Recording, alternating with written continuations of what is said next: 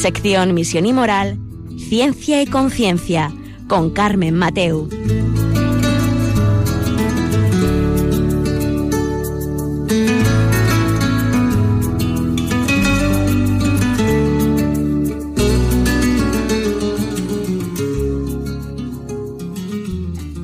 Buenas tardes, queridos oyentes. Un miércoles más, aquí estamos con vosotros en Ciencia y Conciencia, haciéndoos compañía y vosotros a nosotros. Eh, hoy vamos a hablar de un tema eh, muy interesante, lo hemos tratado en otros momentos del año pasado, pero desde otros puntos de vista. Yo queríamos haceros un montón de preguntas que esperamos a final del programa tener más o menos respondidas y por lo menos que tengáis más claro para poder hablarlo, ¿no? En familia y, bueno, con vuestros amigos. Eh, nosotros nos planteamos si hoy por hoy, en la sociedad en la que vivimos, hemos superado lo humano. Eh, si queremos hacer un hombre nuevo del hombre que tenemos hoy, pero ¿cómo lo queremos hacer? Eh, y si no lo hemos hecho ya, ¿es necesario que nosotros lo hagamos? ¿Es necesario que busquemos a un hombre nuevo? ¿Que superemos, eh, nos superemos a nosotros mismos, pero ¿de qué forma? Y ese humanismo en el que vivimos, eh, ¿tenemos que ir más allá de él? ¿Tenemos que vivir en un posthumanismo? ¿En un transhumanismo? ¿Queremos transformar a este hombre nuevo en algo más? ¿Qué es lo que queremos hacer con este hombre? ¿no? Pues de esto es lo que vamos a, hablar hoy. Y vamos a ver las tendencias que existen hoy en, en, en nuestra sociedad para transformar al hombre. Y veremos en qué se quiere transformar y cómo. Y así estaremos despiertos y atentos a lo que vamos a vivir.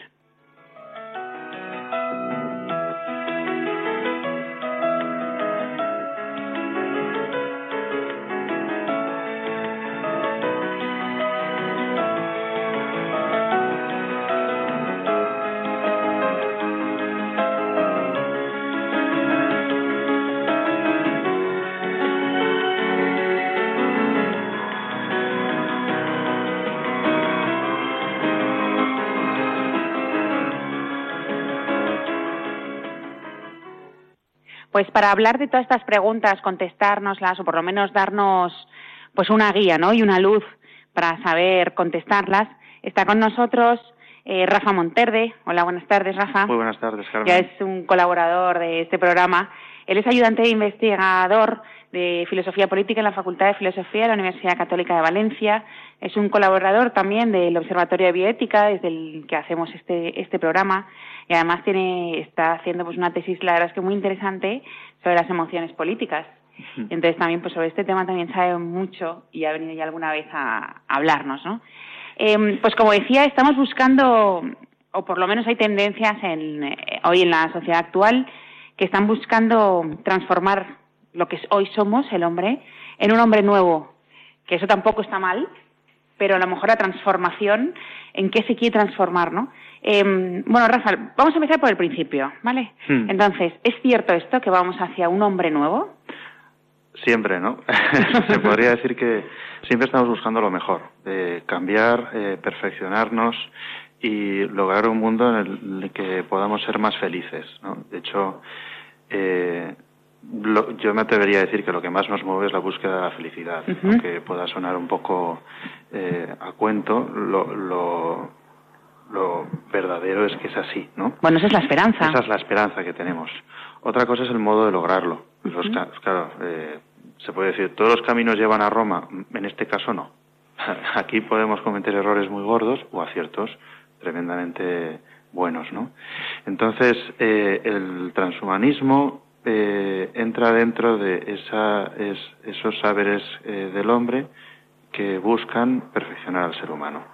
¿Cómo? Pues a través de la tecnología. En este mundo nuestro, en el que ha triunfado tanto el conocimiento científico, digamos, es, es la norma eh, del conocimiento, se tiene la esperanza o se ha creado una, una perspectiva o una ideología que tiene la esperanza de, de crear un hombre nuevo a través de la tecnología. Ese hombre nuevo eh, sería aquel que supera nuestras limitaciones actuales, limitaciones humanas, y lograr un hombre trans, bueno, no sería un hombre, sería el Claro. transhumano. Realmente no es un hombre, es algo nuevo, eh, como ya hemos repetido. Pero a ver, buscar, como tú decías al principio, buscar la felicidad, buscar superarse a uno mismo, Sí. buscar ser algo mejor, Hmm. buscar quitar enfermedades, vivir más tranquilos, hmm. esperanza de vida más alta, todo esto en principio no es malo. O sea, no podemos asustar a nadie de que esto, eh, o sea, eh, esto está en nuestro ADN, mejorar e ir hacia adelante. La cuestión es qué es lo que queremos, o sea, explícanos bien este paso, este salto que acabamos de dar hablando de transhumanismo. Acabas de decir una palabra clave, el ADN. Igual el problema para ellos es el ADN. desde una perspectiva radical, el asunto es que nuestro ADN nos limita. Entonces ellos, algunos autores, consideran que eh, lo que hay que hacer es transformar el genoma humano para eh, crear una nueva especie, esa nueva especie posthumana o transhumana, que no, no será uno de los nuestros. Y eso será lo bueno. Esa es, la, esa es la apuesta. O sea, la apuesta suya es que eso nuevo será mejor. Bien, pero eso es lo que no sabemos. O sea, eh, ellos eh, se tiene ese convencimiento, pero no se puede justificar científicamente eso. Otra cosa es que dentro de las investigaciones sobre transhumanismo se logren mejoras eh, que nos ayuden pues a superar enfermedades, limitaciones humanas, que claro, como tú decías, ¿quién no quiere eso? Eso es muy bueno. Claro. O sea, realmente todo lo que sea ayudar, sanar al hombre, eh, que hacerle la vida más fácil o poder ayudar a, los más necesitados a través de esto está bien. Eh, la, eh, la limitación de esta postura transhumanista está en que, claro, toda esta investigación requiere dinero y los avances y las prestaciones que se pueden dar a las personas para vivir mejor igual no están al alcance de todos. Entonces sí que se puede caer en, pues, en una perspectiva elitista e insolidaria que al final cree otra vez una clase capaz de perfeccionarse eh, a nivel biológico y una clase que no, o una clase capaz de acceder a esas mejoras tecnológicas y otra clase que no. Entonces, eh, estamos otra vez en las mismas.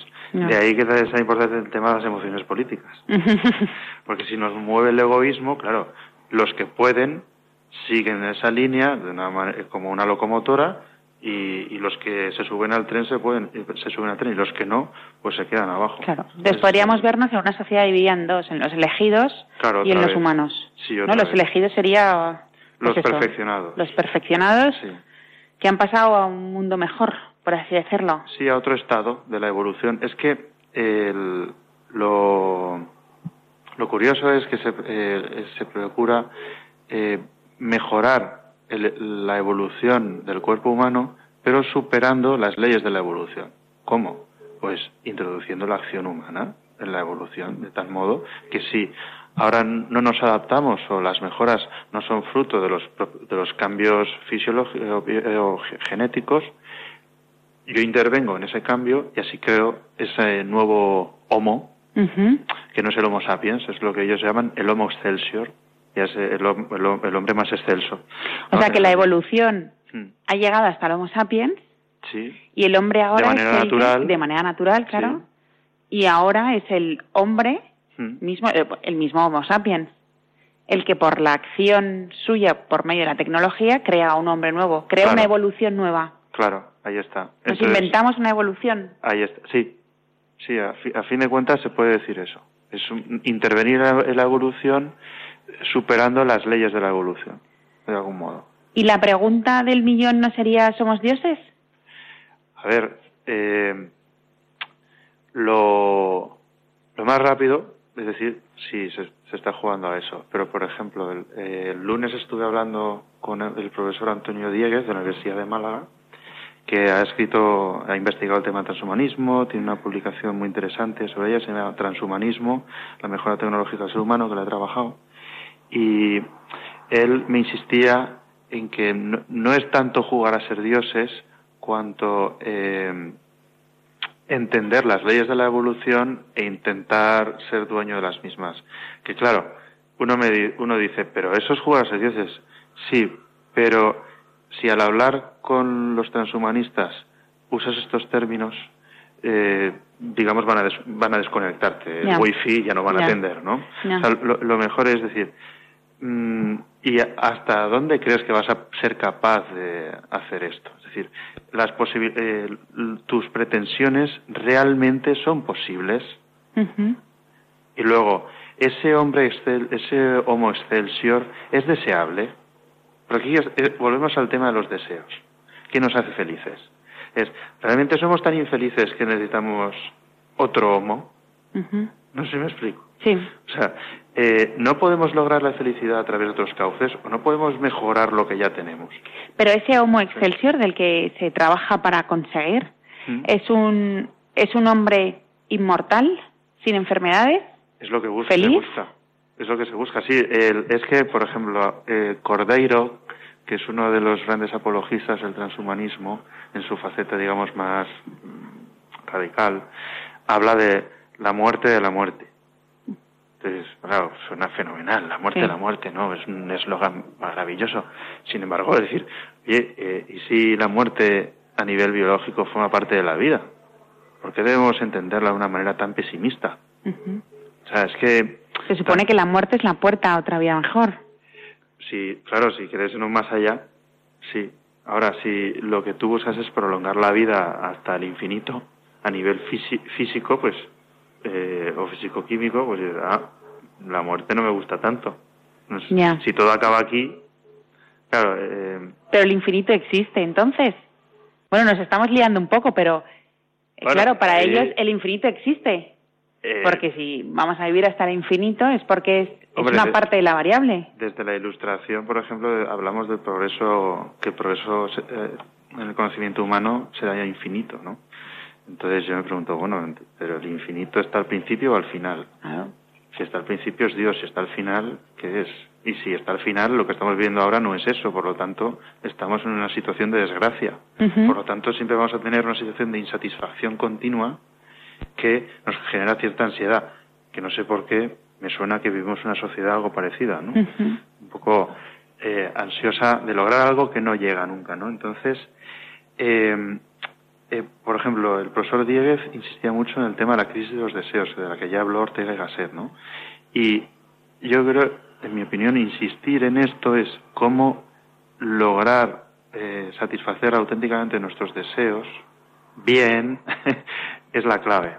Cómo, cómo alcanzar eh, ese fin, ese bien que realmente nos va a hacer felices.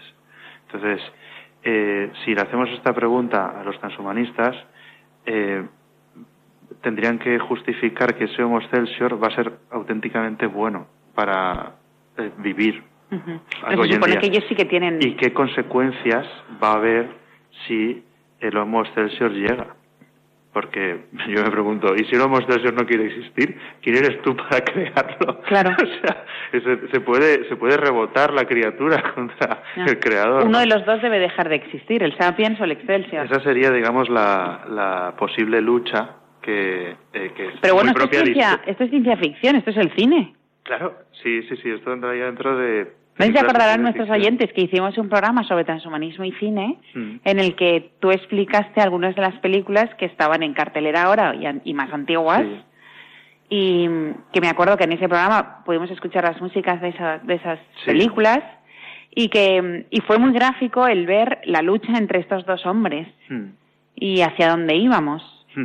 Pero lo que estás contando ahora es, es, pura ficción. Es pura ficción y no. ¿En qué sentido? Sí, en cuanto a los objetivos son, digamos, mm, eh, casi fantasiosos, o fruto de la fantasía. Sin embargo, el tipo, el, tipo de investigaciones que se están haciendo sí que son reales. Por ejemplo, la biología sintética ha avanzado muchísimo.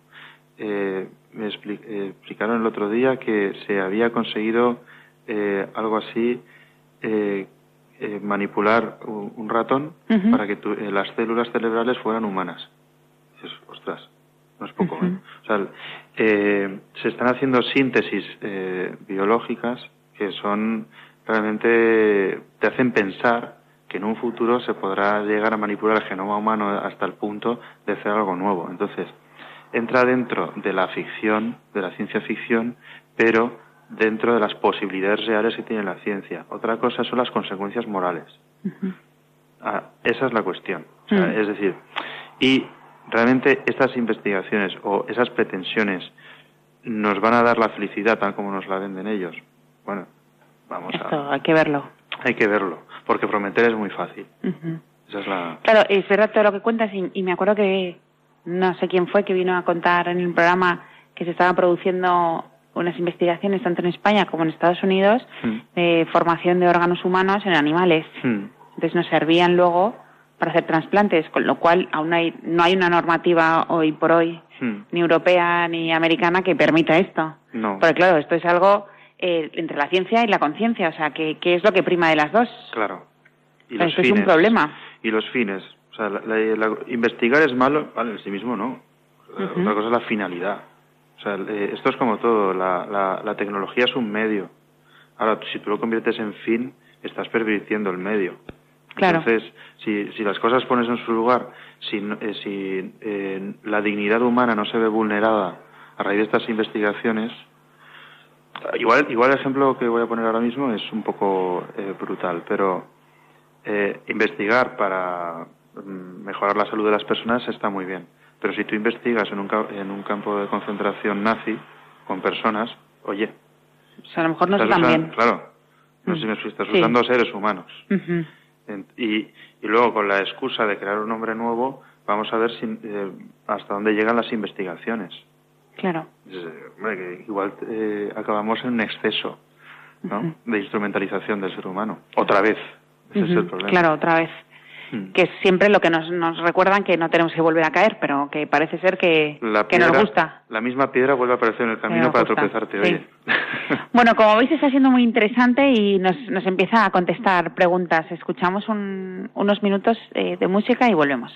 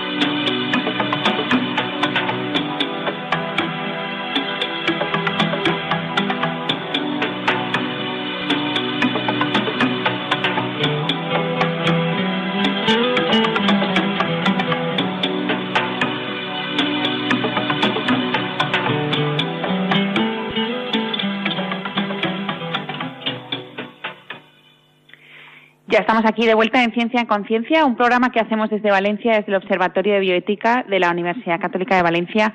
Y hoy estamos con Rafa Monterde, que es investigador de la Facultad de Filosofía de aquí, de la Universidad Católica. Y bueno, está investigando sobre emociones políticas. Y hoy está aquí hablándonos eh, sobre si buscamos al hombre nuevo, cómo lo buscamos y qué tendencias existen hoy en la sociedad en la que está buscando formar parte, por así decirlo, y me voy a tirar a la piscina de parte de la evolución. O sea, nos estamos creyendo que vamos a transformar al hombre, bueno, creyendo y investigando y real, haciendo cosas reales, ¿no? Y nos hablaba Rafa de del hombre, o sea, pasar del hombre sapiens al hombre, al homo excelsior, ¿no? Algo así. Del homo sapiens al excelsior. Al excelsior. Pero, esto sería un hombre perfecto. ¿Buscamos un hombre perfecto? ¿Esto es nuestro anhelo? ¿Es nuestro sueño? Yo diría que sí. Sí. Sí, eh, sí eh, como al comienzo del programa eh, hemos visto que buscamos el, perfeccionamiento, siempre buscamos lo mejor, ¿no? Hmm.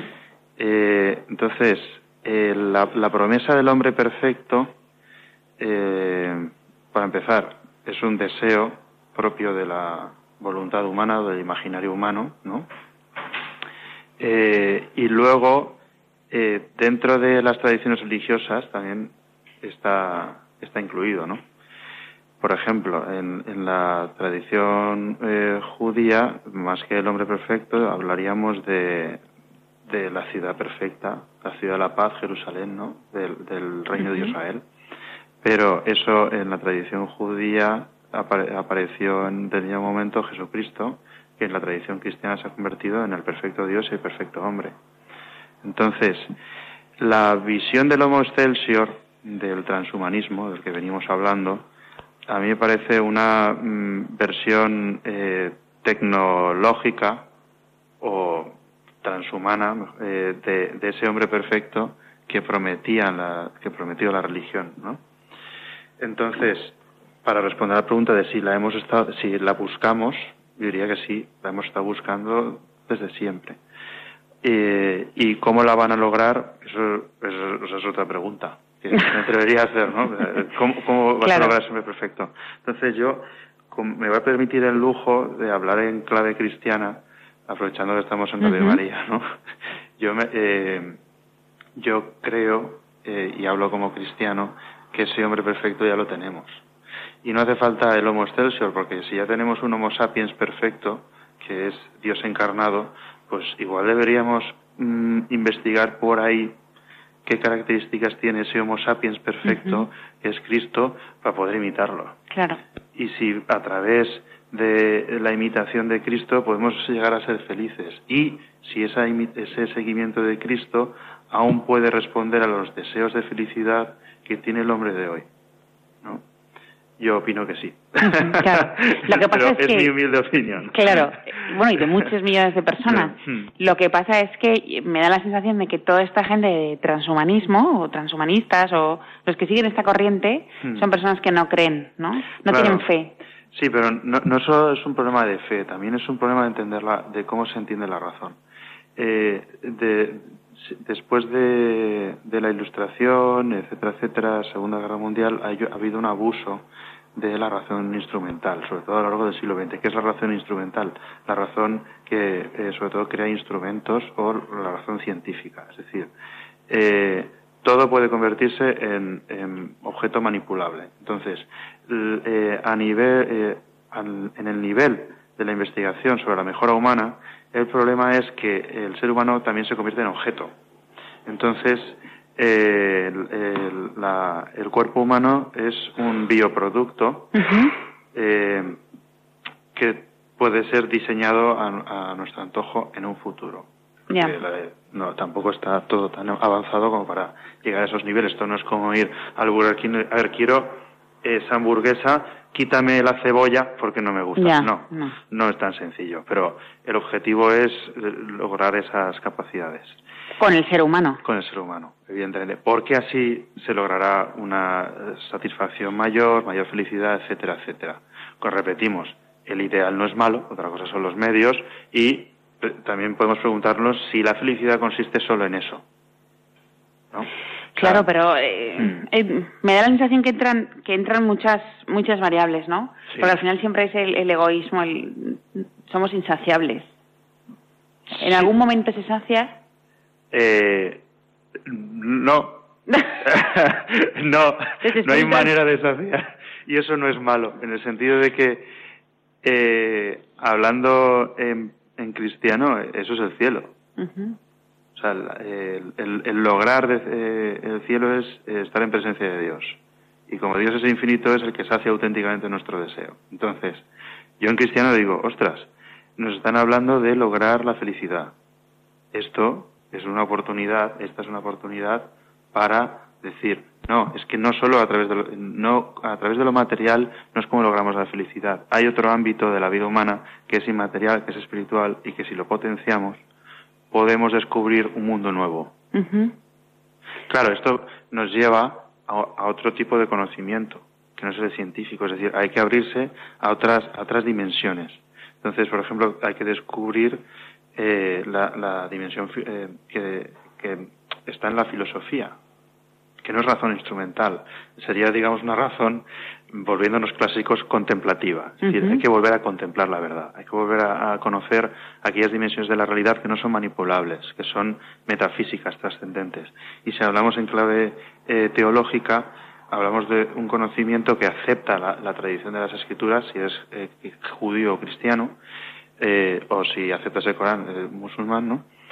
Eh, y eh, atreverse a, pensar y a experimentar que hay una relación de conocimiento con Dios que va más allá de lo manipulable y que está en el corazón, ¿no? Entonces, ¿cómo se potencian esas dimensiones de la persona humana?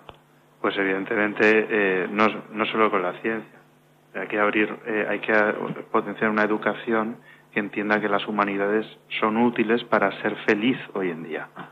¿Por qué? Porque te ayudan a tener un orden en el conocimiento que eh, eh, valora no solo lo, con lo que te va a dar beneficios o placer, sino gozo. Es decir, hay que distinguir también placer, placer y gozo. El gozo estaría en el, nivel espiritual. Entonces, ¿cómo lograr el gozo espiritual? Ah, amigo mío, pues si quieres podemos empezar a, caminar por aquí a ver si lo podemos descubrir, ¿no? Entonces, esto es, esto es mm claro, estamos caminando desde hace muchos, de hace varios siglos, ¿no? Hmm. En la pérdida de la dimensión espiritual. Claro. Entonces llevamos ya muchos años o décadas en la formación solo cuerpo y mente. Claro. Que es lo que realmente prima, especialmente el siglo XX y lo que llevamos del XXI. Hmm. Entonces, si hemos olvidado nuestra dimensión espiritual y solo nos funciona, por así decirlo, y hmm. hablando así más rápido, cuerpo y mente, lo que vamos directos es al transhumanismo porque no cuenta nada la visión espiritual.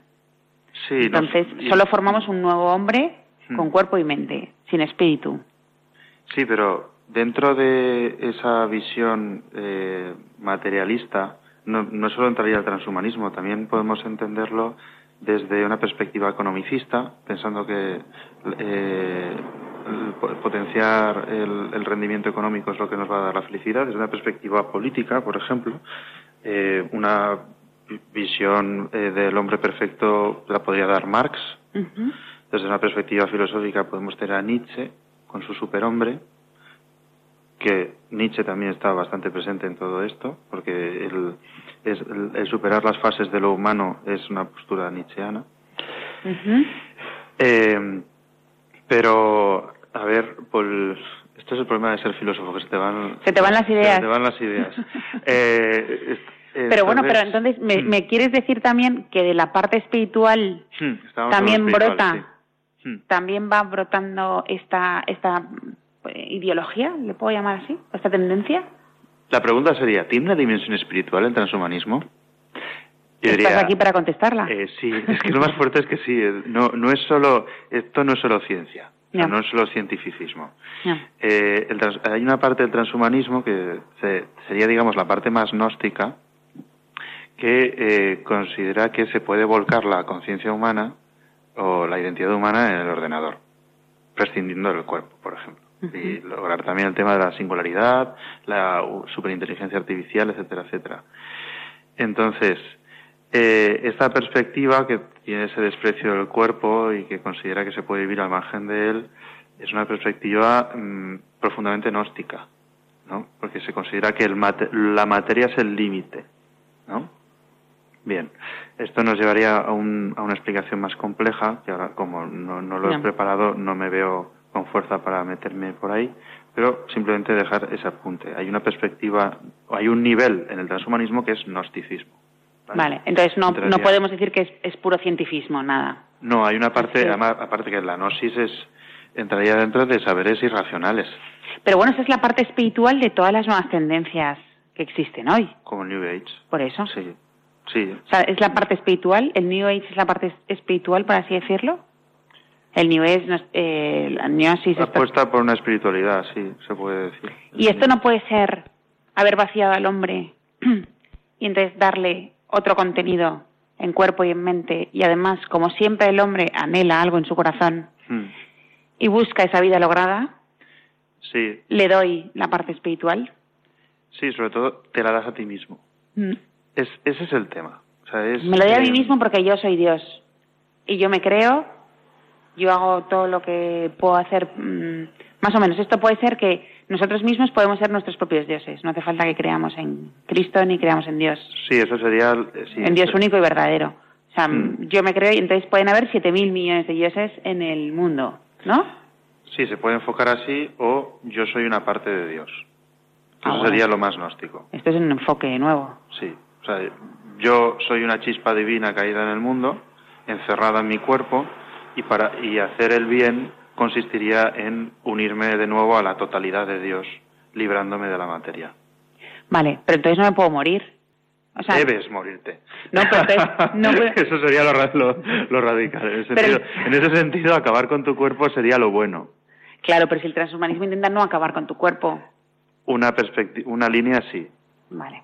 Una línea, o sea, el transhumanismo tiene una línea que es eh, la del mejoramiento biológico y otra la del mejoramiento tecnológico. La perspectiva más radical de lo tecnológico apuesta por anular el cuerpo. Y convertirnos en máquinas.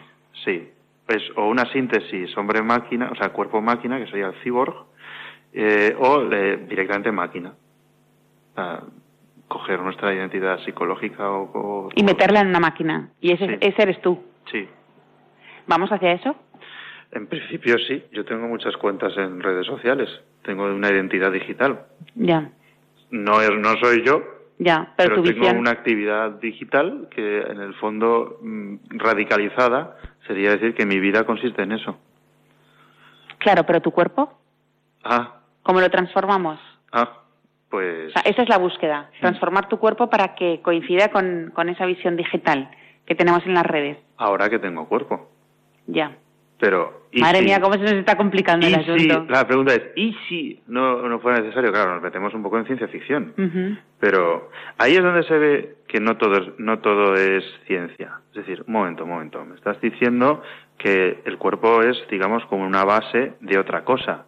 Esa otra cosa que sería la identidad, tu yo, es material, no es material, de dónde te lo sacas, es científico hablar así. Tanto que me acusas a mí cada vez que hablo de alma me vas a decir que tu visión del volcado en, en, la red de tu identidad, eso sí que puede considerarse ciencia.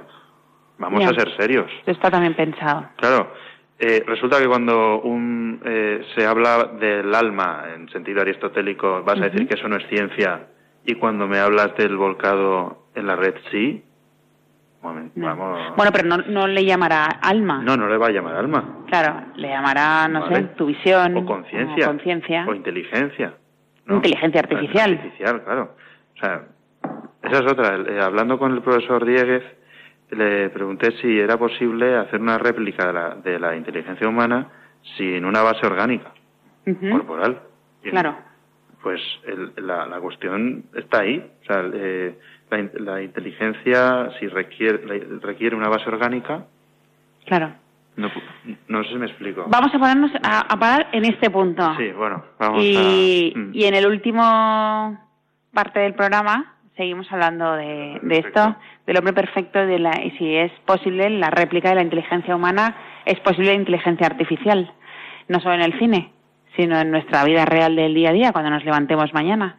Eh, enseguida mm, le hacemos estas preguntas a, Rafa después de esta música.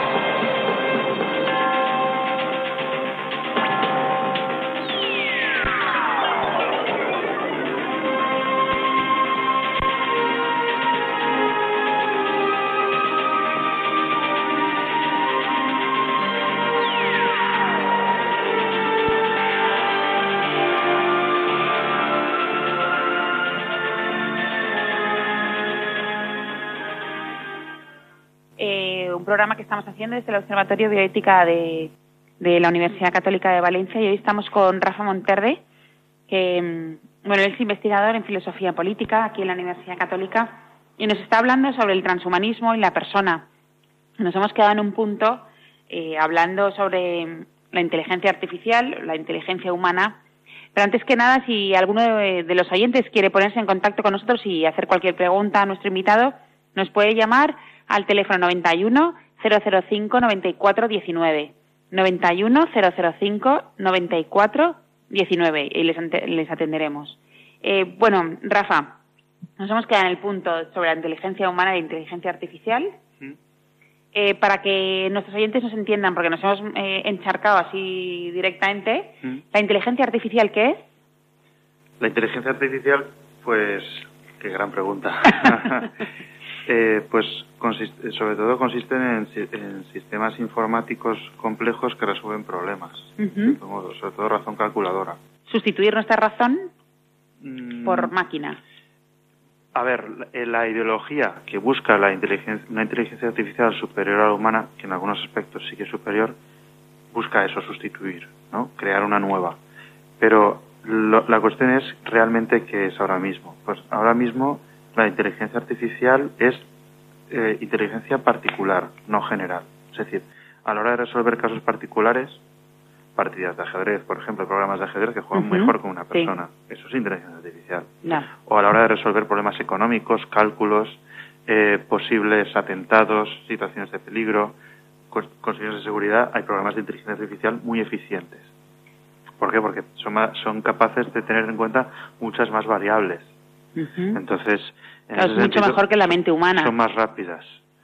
Pero, repito, para temas, cuestiones particulares, resolver eh, problemas particulares. Ah, para resolver cuestiones generales, ahí entraría inteligencia general, eh, no está desarrollada al parecer. Al menos no lo, no lo conocemos. Entonces, eh, la inteligencia humana aún tiene recursos o tenemos capacidades que nos hacen muy especiales, ¿no? Entonces eso no es tan fácil de superar. Entonces, pero mm. me quieres decir que es porque porque nuestra mente, nuestro cerebro eh, tiene partes que no porque no se quiera saber, sino porque no se pueden conocer, porque ha habido un creador que las ha creado de tal forma que no se puede saber. Padre, el, cerebro, yo creo que sí que se puede conocer conforme vaya avanzando la investigación. No, soy experto en el tema del cerebro, pero sí que puede ser objeto, un objeto de estudio y progresivamente sabemos más sobre el cerebro. Otra cosa es la mente, la cuestión de mente-cerebro, ¿no?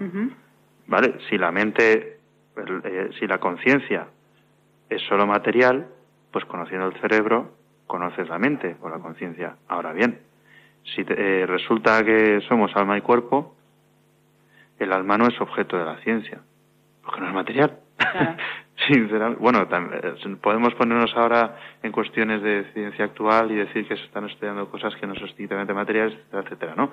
Pero eh, si eh, la dimensión espiritual de la persona no puede ser objeto del método científico, no creo, en mi opinión, que se pueda reproducir no solo o replicar, no solamente porque la base orgánica es muy compleja, sino porque si es espiritual no lo podemos manipular. Esa es la Eso sería mi opinión.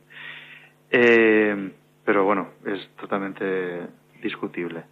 Eh, y luego otro asunto es que la inteligencia no es solo razón calculadora, es más compleja. O sea, eh, la inteligencia de reconocer al otro, la inteligencia de, de tener empatía o de mm, poder amar, o sea, la, complejidad que supone una persona no es tan fácil de reproducirla. No sé si me explico. Un clon no es. Bueno, estamos en otro nivel, ¿no? Estamos en el tema de inteligencia artificial.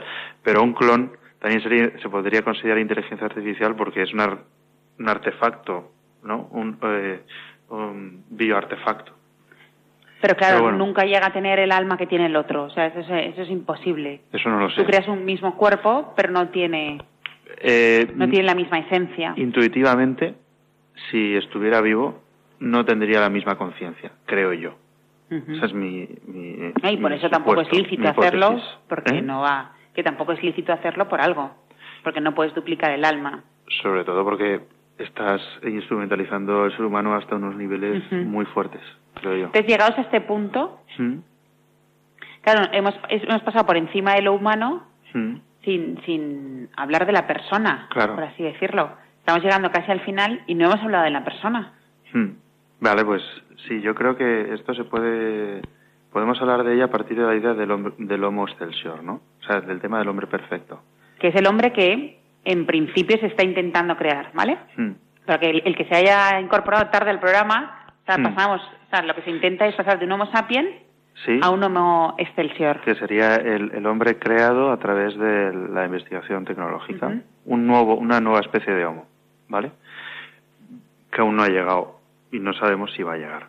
Entonces, eso en clave cristiana podemos pensar en el Homo sapiens ya como que es posible que sea perfecto, porque Dios se ha hecho hombre en la encarnación. Entonces, si tenemos un sapiens perfecto, podemos decir, vamos a imitar a este sapiens, como he dicho antes, para ver si podemos perfeccionarnos Y, creer que la fe cristiana aún puede aportar eh, un sentido, una vida con sentido y, lograr la felicidad hoy en día, ¿no?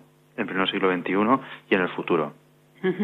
¿Por qué? Por, eh, bueno, ahí entraríamos en... Bueno, ahí cuestiones de fe. Bueno, pero eh, respecto al tema de la persona, eh, yo creo que la conciencia no eh, hablando de un clave personalista, no, la conciencia no es algo mío, no es un objeto que yo tengo y que yo puedo poner y quitar en cualquier sitio como me dé la gana. O sea, si yo quiero volcar mi conciencia, como pretenden algunos transhumanistas, en un ordenador y así prescindir del cuerpo, pues mm, yo creo que no se puede hacer. ¿En qué sentido? La conciencia de uno mismo también depende de la conciencia que yo tengo de los demás. Entonces, o, de mi relación con los demás. Yo sé quién soy en tanto en cuanto soy con los demás. Y me dicen quién soy.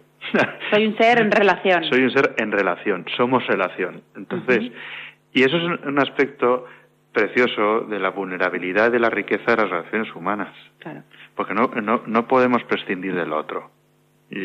Ya desde que somos niños hasta cuando somos ancianos. Al final el otro cuenta, menos mal, ¿no? Entonces, eh, eh, en, esa relación con el otro yo me descubro quién soy, por ejemplo, si, si nos fijamos en la mirada, la mirada ve otra cosa que no es ella misma, pero a sí misma no se ve. Y sin embargo sabe que está, está viendo.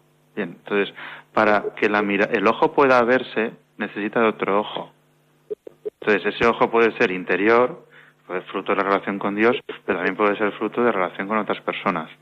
Eso en el, en enamoramiento se ve. Claro. Una relación de amor, ya sea paternofilia, de amistad o, el, eh, pues yo qué sé, una, relación que puede acabar en matrimonio, etcétera, etcétera.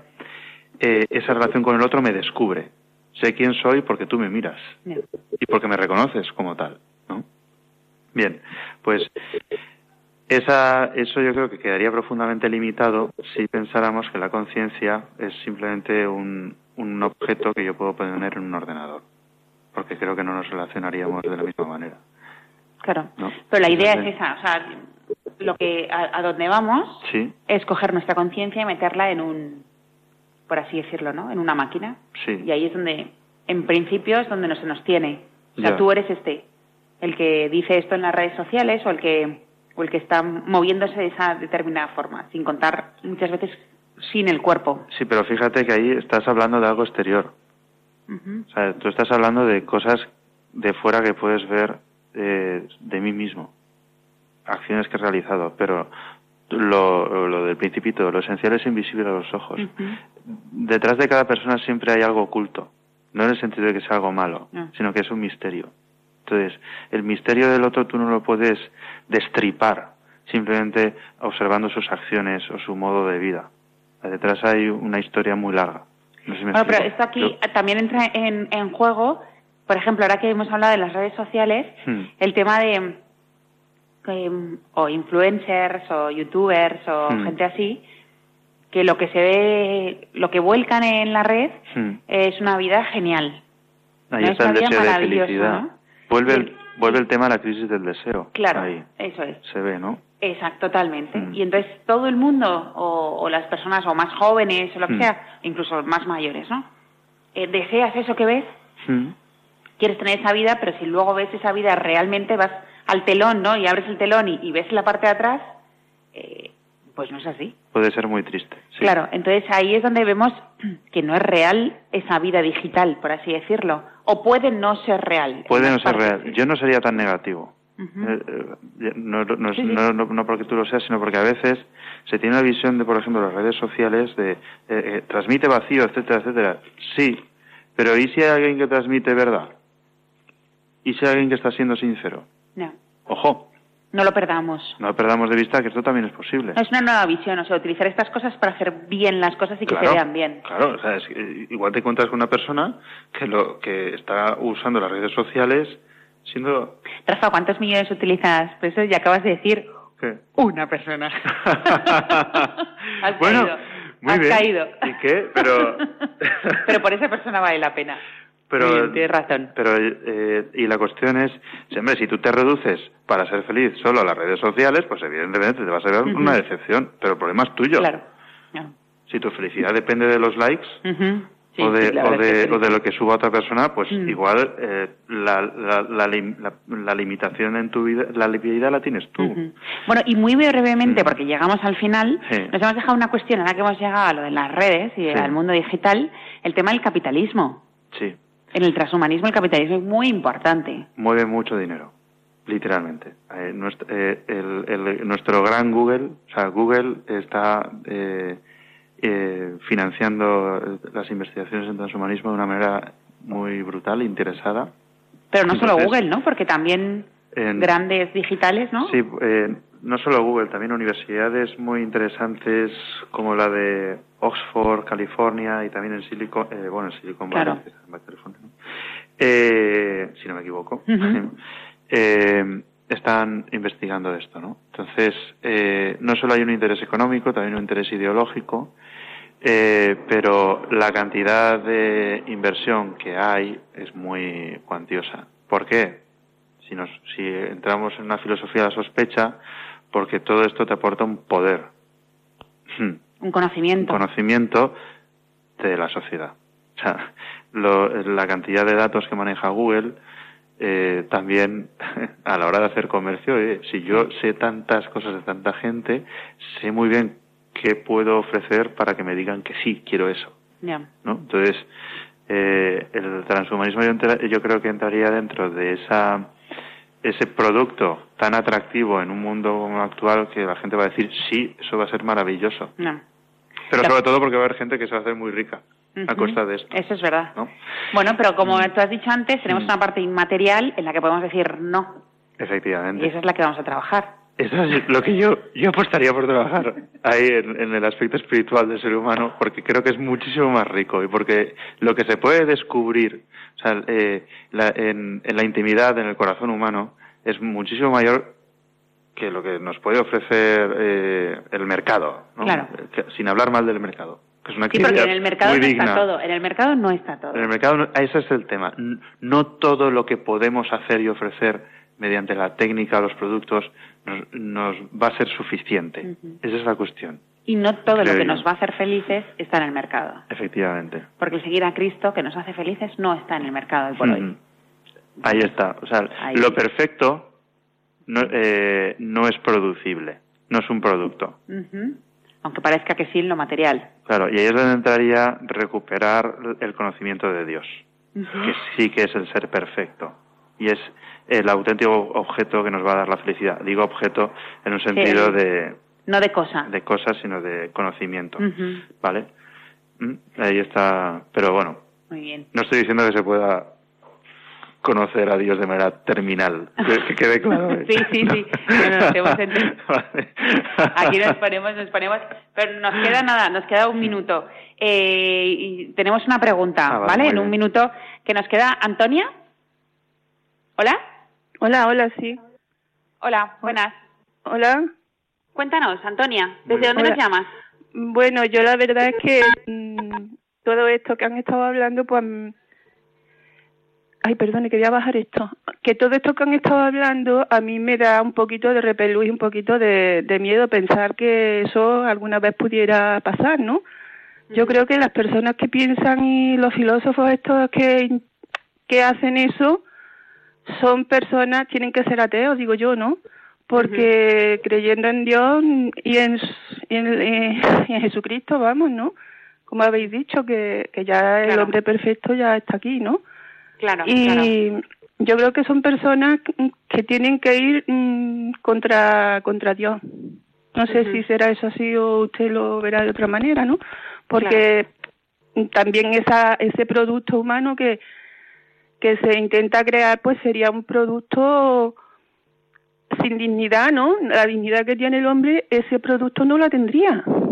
Porque Claro, ha sido creado por otro que- hombre con unos fines y sin embargo mm, distintos a los que tenemos ahora. Los fines que tenemos ahora son mm, ir al cielo, ¿no? Crear- ser felices con Dios y, y, y con, con esa clase de... En fin, no lo sé. Sí, muchas Mm. gracias por la reflexión, porque eso, eh, nada, terminamos en un, en un momento y, y Rafa nos lo dijo. Muchas gracias, Antonia. Sí, eh, muy, Pero muy breve. Sí, brevemente. Sí, se puede. No hace falta ser ateo. eh, sí que hay posturas dentro del transhumanismo que son ateas, pero hay gente también es creyente. Eh, otra cosa es eh, la manera de entender a Dios. Si tú entiendes que Dios ha cometido un error porque nos ha creado mal, hay gente que piensa que pues hay que corregir ese error, ¿no? Y luego eh, el tema de la dignidad, pues puede haber una visión pesimista de la- del ser humano que dice que, pues tal como estamos viendo ahora mismo, no, no somos dignos y que esa visión nuevo, del hombre nuevo que dan ellos da la auténtica dignidad. Bien, yo, como ya se ha podido ver en el programa, no la comparto, pero la cuestión es que está. Claro. Mm. Pero por eso también es, es, es muy Y- importante la transmisión de la fe. Claro. Y luego, si somos creyentes, hay que tener en cuenta que Dios es más grande. O sea, mm, eh, au- aunque haya proyectos humanos que puedan atentar contra el plan de Dios, hay que creer aún en la providencia. O sea, Dios, Dios, el Dios proveerá no es ninguna broma. Es real. La historia es suya, no nuestra. Así que yo creo que hay que tener mucha confianza en el, en el triunfo resucitado, en clave cristiana. ¿no? bien, pues muchas gracias por la última idea. Mm. Eh, nos quedamos con ella, que por mucho que nos vaya pasando eh, o muchas teorías o ideologías que vayan sucediendo, que van y Mm. vienen, eh, Dios persiste Mm. y, y, bueno, es misericordioso y tiene una providencia en el que nosotros podemos formar parte, ¿no? Por medio de nuestra libertad, en fin, y no volvemos a empezar el programa. Que sí, ¿no? Muchas gracias, Rafa, A ti, Carmen. por venir de nuevo De los oyentes también. y, y contestarnos las preguntas que siempre te lanza al principio del programa. Si se puede. Muchas gracias. Muchas gracias.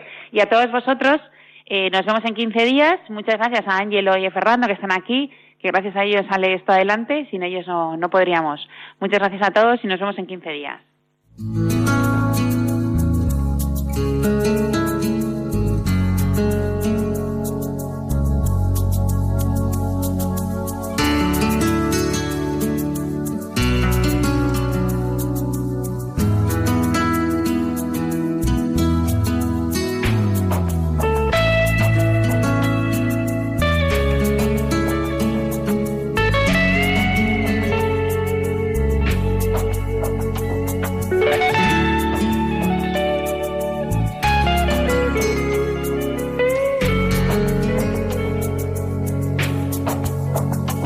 Han escuchado Ciencia y Conciencia, un programa dirigido por Carmen Mateu.